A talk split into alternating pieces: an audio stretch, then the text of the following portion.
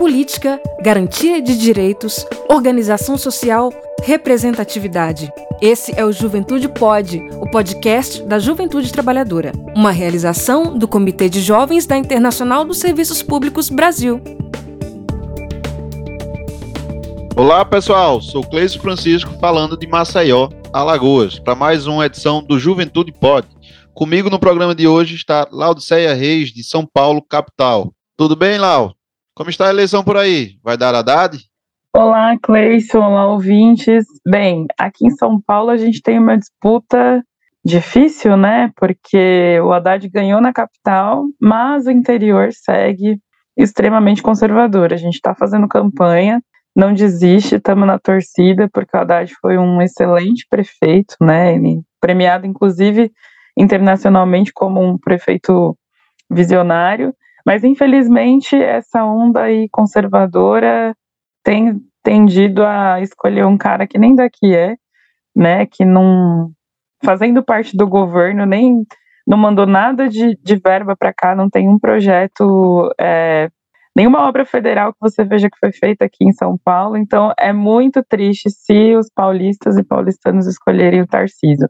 Mas a campanha não acabou, temos 15 dias aí, e estamos buscando virar esses votos para trazer Haddad governador e Lula presidente. É, aqui em Alagoas o negócio tá, tá feio, né? Aí as forças judiciárias intervindo nas eleições mais uma vez. É, aqui em Alagoas nós tivemos o afastamento aí do que, foi, do que ganhou do primeiro turno, né? O, o Paulo Dantas. E tem aí do outro lado a frente do Rodrigo Cunha. E aqui a gente, aqui no Nordeste, acredito, é um exemplo de Pernambuco e aqui de Alagoas também, é um movimento meio que assim, de um lado você tem aqueles apoiadores do governo do, do governo Lula e do, do candidato Lula à presidência, né? E do outro, por ter uma aceitação muito grande ao governo Lula aqui no Nordeste, o pessoal escolhe por não tomar posição, né? Para não perder a credibilidade, para não perder os votos do, do bolsonarismo e também tentar ganhar os votos ali do, do, do PT, né? E se tomar o lado do Bolsonaro, praticamente vai perder a eleição, porque a rejeição ao governo Bolsonaro aqui no Nordeste é muito, ela é muito grande. Certo, Cleison. A disputa eleitoral, claro, é um dos assuntos principais de hoje, né? Mas a gente vai falar também de outros temas. E é um deles é o Outubro Rosa, né? Importante campanha de prevenção ao câncer de mama e colo do útero. E vamos falar também sobre os cortes orçamentários feitos por Bolsonaro na saúde, na educação e em vários programas direcionados para as mulheres. É isso, Lau. Então vamos lá. Bom, no próximo dia 30, como todo mundo sabe, o Brasil volta às urnas para decidir se caminha para o futuro ou se salta de vez no abismo da violência, da intolerância e do autoritarismo representado pelo atual governo. Até aqui, as pesquisas indicam uma possível vitória de Lula, mas todo cuidado é pouco, já que o pessoal do outro lado, como a gente viu no caso aqui em Alagoas, joga sujo o tempo todo e não tem nenhum pudor em usar o dinheiro público e a máquina do Estado para comprar e manipular eleitores. O próprio Lula falou sobre isso em ato de campanha do interior de São Paulo. Vamos ouvir.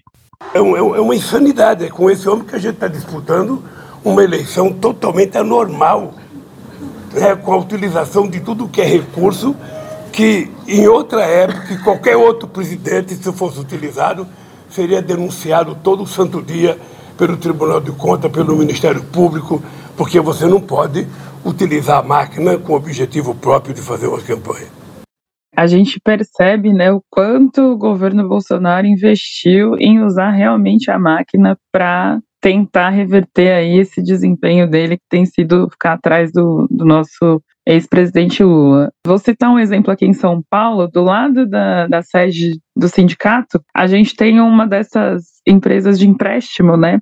E se você andar aqui por São Paulo, você vai ver que São Paulo está largado e tem muitas pessoas em situação de rua. E aí você via aos montes essa galera pegando empréstimo através do Auxílio Brasil, né? Olha que absurdo. A forma como, e não só o pessoal que estava ali em situação de rua, mas os trabalhadores estão desesperados e sem condições de pagar suas contas. Então, Bolsonaro tem jogado com a miséria e o desespero do povo para conseguir se eleger o mesmo cara que não quis que o auxílio emergencial fosse 600 reais, né, na pior época da pandemia, é o que está dizendo que está dando 600 reais, que, tá, que cadastrou muitas é, mais famílias né, no Auxílio Brasil, mas é o cara que cortou né, verba, diminuiu é, a possibilidade das pessoas participarem dos programas habitacionais, como a Casa Verde Amarela, né, antiga Minha Casa Minha Vida, também, é, então mexeu, ele usou várias, usou vários desses programas para tentar comprar o voto do povo, né, e isso é um absurdo, porque a gente sabe que ele não fez nada para evitar que a população sofresse nesse último período. Eles são maquiadores do que, do que eles realmente são, né? Ele tem que esconder o que, o que de fato eles querem para o país, né? As medidas liberais, eles têm que recuar e começar a fazer um, a fazer um pouco do social para poder ganhar a eleição. Mas não é só isso, né? O auxílio emergencial, o Auxílio Brasil, ele não pode se estender apenas por conta dessa eleição, ele tem que ser permanente, assim como, assim como é política pública em diversos países. E eles usam desses artifícios é, em períodos eleitorais para poder ganhar aí o, o, o, eleitorado. Mas todo mundo sabe o que ele quer, todo mundo sabe o que ele, o que ele representa. Não é à toa que não, não é possível esconder a verdade de forma, de forma absoluta, né? Não é à toa que a gente pega aí discursos anteriores da, anteriores da eleição, tanto do Bolsonaro quanto das pautas econômicas do ministro Guedes, e a gente vê que a defesa não é para a população, é a defesa apenas para o capital, e é isso e é esse o programa de governo que, que está em jogo. Enquanto um se faz o social, o outro quer apenas fazer o lado do capital. E aí, sem esquecer, Cleison, né, do, do orçamento secreto, das nomeações dos concursos da Polícia Federal que ele fez também, o próprio 7 de setembro, né, a gente não pode deixar de, de lembrar que ele quis usar de forma eleitoreira, mas pelo menos essa o TSE proibiu, né, que ele usasse na campanha e também o discurso dele, né, na, na ONU. Então é, é importante a gente ficar atento porque isso é tudo uma forma de tentar constranger a população e fazer com que todo mundo esqueça o que ele fez nesses quatro anos, que foi ser um péssimo governante, totalmente perverso e que ignorou a população. Sem falar na violência eleitoral, né? As ameaças e as mentiras que foram promovidas pelos bolsonaristas com aval e incentivo, né, do presidente. Além disso, como estava previsto e sem que ninguém tenha feito nada para impedir, um tsunami de fake news. É, inunda diariamente as redes e os celulares de milhões de brasileiros. E o objetivo é alcançar o eleitor mais conservador, principalmente aquele ligado às igrejas. Né? Então, eles é, conseguiram colocar em xeque as formas de, de buscar informação, né? Então, muitas vezes a gente tenta rebater essas fake news e não consegue, né? Por conta desse uso deles da, das máquinas, da máquina aí para propagar um monte de mentira. É, Lau, e com isso o Bolsonaro está conseguindo transformar a eleição numa verdadeira guerra religiosa. Né? Um dos resultados dessa estratégia foi cenas lamentáveis de violência na Basílica de Aparecido, no dia da padroeira do Brasil, quando bolsonaristas raivosos xingaram o bispo, perseguiram um rapaz de camisa vermelha e agrediram a equipe de TV. O episódio teve ampla repercussão e acabou pegando muito para o Bolsonaro. Vamos ouvir o que disse a respeito o deputado federal Glauber Braga, do PSOL, do Rio de Janeiro em entrevista à TV 247. É, alguns fanáticos bolsonaristas de extrema-direita fizeram ontem Aparecida o que eles fazem em tudo quanto é lugar, né? O que eles fazem no grupo de WhatsApp da família, o que eles fazem na Câmara dos Deputados toda semana, aquele tipo de ação política, né, de tentativa de intimidação física do outro, eles fazem toda semana, né? Em Brasília, é o que eles fazem nos bares, é o que eles fazem nas comunidades, eles tentam fazer com que, através do medo, as pessoas recuem nas suas posições. Eu acho que ficou muito mal na foto para o Bolsonaro, né? Isso que se viu lá, né? Porque assim, a repercussão da forma como ele levou as atividades em Aparecida foram muito ruins. A minha análise sobre esse processo com grupos fundamentalistas que seguem a orientação bolsonarista ou que dão orientações a Bolsonaro, né, como Malafaia e companhia, é que esses líderes como Malafaia, eles têm que ser enquadrados. A gente tem que disputar é a classe trabalhadora, né? E boa parte dessa classe trabalhadora é evangélica, né? A partir de elementos é, materiais de determinadas regiões ou de determinadas circunstâncias de vida. É, 70% das pessoas que fazem ocupação com MTST são evangélicas, né? No MST, de uma das vezes que eu perguntei para uma companheira que era da Bahia, ela falou que lá de 40% a 50%. Então, assim, aí é classe trabalhadora e a gente tem que disputar. Agora, é, o que Bolsonaro tem com algumas figuras religiosas, como Malafaia e alguns outros, né, é um projeto de poder, né, um projeto de poder que se utiliza do fundamentalismo para tal.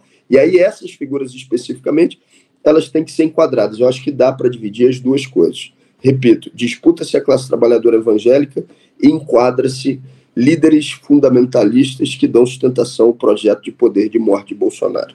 Então, é, Cleison, os evangélicos, na verdade, têm sido um campo de disputa, né, nesse momento em que a gente está nesse processo acirrado, e eu acho que é válido lembrar, como o Glauber bem disse, os evangélicos também são classe trabalhadora, né, e por mais que a gente ache que, e ouça muitas vezes as falas repetitivas de que são reacionários, a verdade é que não. A gente tem algumas lideranças evangélicas que, por terem é, que se dizem evangélicas, que na verdade eu, como alguém que foi criada na igreja, não acredita né, nessas lideranças, mas que estão aí, infelizmente, com poder, né, com, com, com espaço na mídia para poder falar o que quiser, influenciar.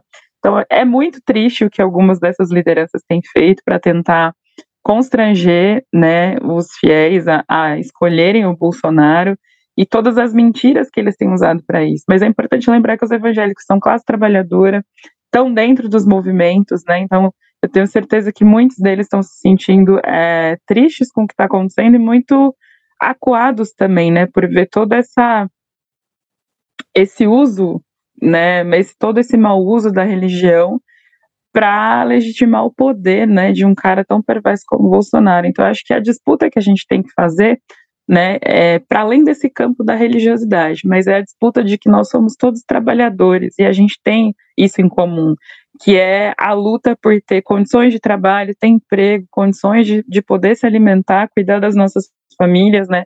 Então isso faz com que todos os trabalhadores estejam no mesmo, na mesma linha de frente mesmo, né? Eu acho que a gente não pode cair nesse, nessa disputa de, é, entre a religião e a política. Né? A gente precisa tentar alcançar essa galera que está optando pelo bolsonarismo, mostrando aquilo que elas perderam com esse governo, né? Desde, na verdade, o golpe da então presidenta Dilma, tudo aquilo que perderam com a reforma trabalhista, com a reforma da Previdência, com a terceirização, com a PEC do teto dos gastos. Então, é através disso que a gente tem que tentar convencer a galera que isso não tem a ver com com a religião, mas a gente está falando da manutenção do nosso país, da garantia de direitos, né?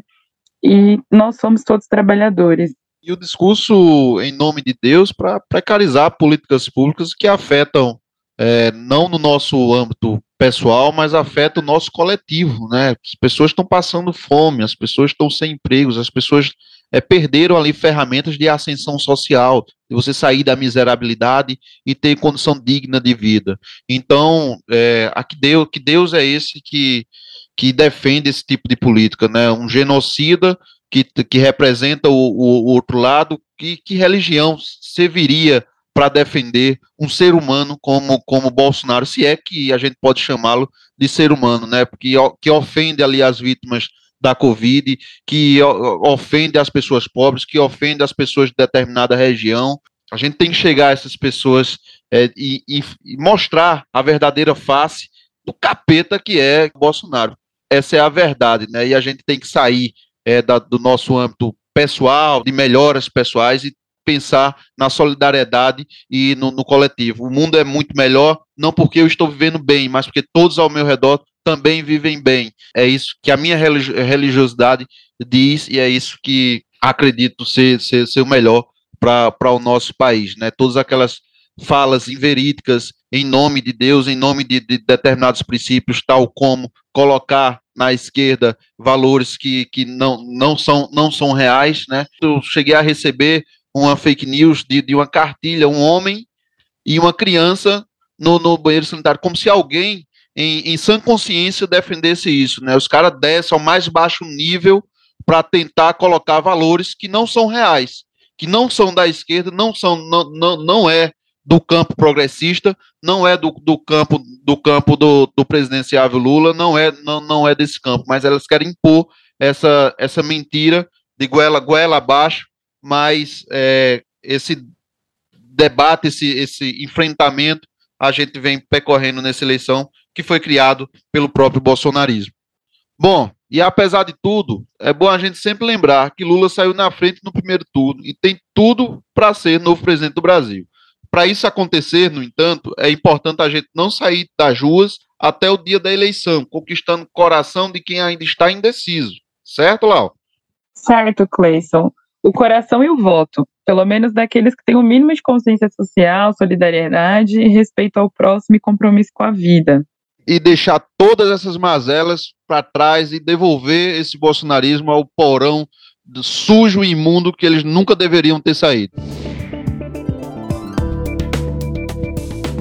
A gente falou agora um pouco sobre o uso né, desgovernado da máquina e do dinheiro público para influenciar no resultado eleitoral, e principalmente com os bilhões de reais drenados né, para o Centrão via orçamento secreto. Essa prática, além de criminosa, produz outro efeito perverso na vida dos brasileiros, principalmente dos mais pobres.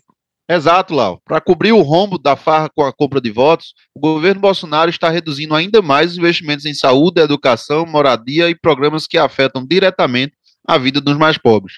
Na proposta orçamentária de 2023, ele cortou 60% dos recursos para a farmácia popular e nada menos do que 95% da Casa Verde Amarela.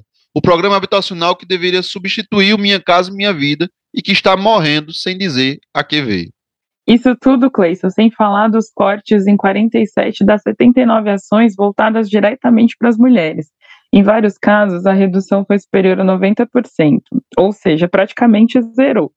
Foi o que aconteceu, por exemplo, com o programa de apoio à implantação das escolas de educação infantil, que inclui a construção de creches. É, esse programa teve redução de 97,5% das verbas orçamentárias. Em relação às ações de combate à violência contra a mulher, os cortes, desde que Bolsonaro tomou posse, também ultrapassam a casa dos 90%. Em entrevista à Rádio Brasil Atual, Maria Fernanda Marcelino, da Marcha Mundial das Mulheres, falou sobre o assunto. O pensamento reacionário, misógino, é, do Bolsonaro e de todos que estão na, é, nesse mandato, nesse governo, é de que as mulheres são uma sub-raça, né? são, uma, são sub-seres e que é, estão a serviço dos homens e, portanto, podem estar à disposição deles tanto para é, para violência sexual quanto para os serviços domésticos de cuidados, né? Eles, esse governo vê as mulheres é, como seres é, desprezíveis, dispensáveis na sociedade, né? Então, nenhum respeito, nenhuma consideração e menos ainda política pública que ampare essa parcela da sociedade que sustenta, na verdade, a economia, que sustenta o Brasil caminhando, né? É, é importante, né, a gente, esse áudio da Maria Fernanda, para lembrar que o presidente tem soltado aí aos quatro ventos que ele é o presidente que mais aprovou projetos, né, relacionados às mulheres. E aí a gente percebe, mais uma vez, o total desrespeito que ele tem com as mulheres, né, e que não é verdade o que ele tem dito, porque ele está cortando políticas que estão é, intimamente ligadas com a vida das mulheres, que são as creches, que é a moradia, né, o direito à moradia, assistência social, questões relacionadas à saúde. Então, além de toda a violência que o Bolsonaro sempre demonstrou em relação às mulheres, né, e todo o desprezo, ele também prejudica a vida das mulheres quando ele corta todos esses projetos. Então é uma mentira quando o Bolsonaro diz que ele é um presidente que aprovou projetos que estão ligados à vida das mulheres e que ele se preocupa com as mulheres. Né? Essa é a, é maior falácia do, do governo Bolsonaro. Para encerrar esse programa, e já que falamos sobre a importância de ter políticas públicas para as mulheres, a gente não poderia deixar de lembrar que estamos no Outubro Rosa, mês dedicado à prevenção do câncer de mama e também, mais recentemente, do colo do útero. É isso, Cleison. E no Brasil, a campanha de conscientização começou em 2002, há 20 anos, portanto. Então, o objetivo do Outubro Rosa é divulgar informações sobre a doença e fortalecer as recomendações para prevenção, diagnóstico precoce e rastreamento. Apesar de a campanha já acontecer há duas décadas, nem sempre as mulheres, principalmente as mais pobres, conseguem ter acesso aos exames e aos tratamentos necessários, como lembra Helena Esteves do Instituto Oncoguia. Câncer de mama ele é uma doença curável se prevenido e se detectado precocemente. Infelizmente, a gente ainda tem muitos desafios, muitas barreiras para que todas as mulheres tenham acesso a isso de forma efetiva e para que todas as mulheres que precisam tenham acesso e o cuidado médico efetivo e adequado para o caso de cada uma. E aí eu queria deixar aqui, né, registrado mais uma vez que o governo Bolsonaro ele cortou 45% das verbas, né, destinadas a a essas ações de investimento que têm a ver com compra de insumo, equipamento, reforma de ambulatório, né, de unidades e de outros programas, para fazer esse combate ao câncer. E aí, o, o, orçamento que era de 175 milhões, a previsão é para que seja 97 milhões em 2023. E o INCA, né, demonstra através dos dados que o câncer de mama ele foi responsável por 66.280 casos novos em 2021 e aí no Brasil ele tem um risco estimado em 61 casos, casos a cada 100 mil mulheres, né? E ele é um, um tipo de câncer que vai ocupar aí o, a primeira posição em mortalidade, né? E o segundo de maior incidência entre as mulheres. Então é um absurdo que em pleno mês em que a gente precisa conscientizar e ajudar na prevenção para salvar a vida das mulheres, o presidente decida que vai fazer esse corte de 45%. A gente não pode aceitar que ele continue colocando a vida das brasileiras e dos brasileiros em risco. É, e nesse outubro rosa, a mercantilização, ela ocupa muitos espaços, né, e a gente fala de prevenção, prevenção, prevenção, mas é, muitas das propagandas que a gente vê na TV acaba esquecendo de, das condições para as mulheres fazerem esses exames, né? E aí, as, a, claro, a população mais pobre sempre é mais, a, mais afetada, é que sofre com isso, né? Infelizmente, esse governo Bolsonaro, mais uma vez, vem como demonstrado pela, como falado agora há pouco pela própria Lau, é, vem cada vez precarizando essas políticas.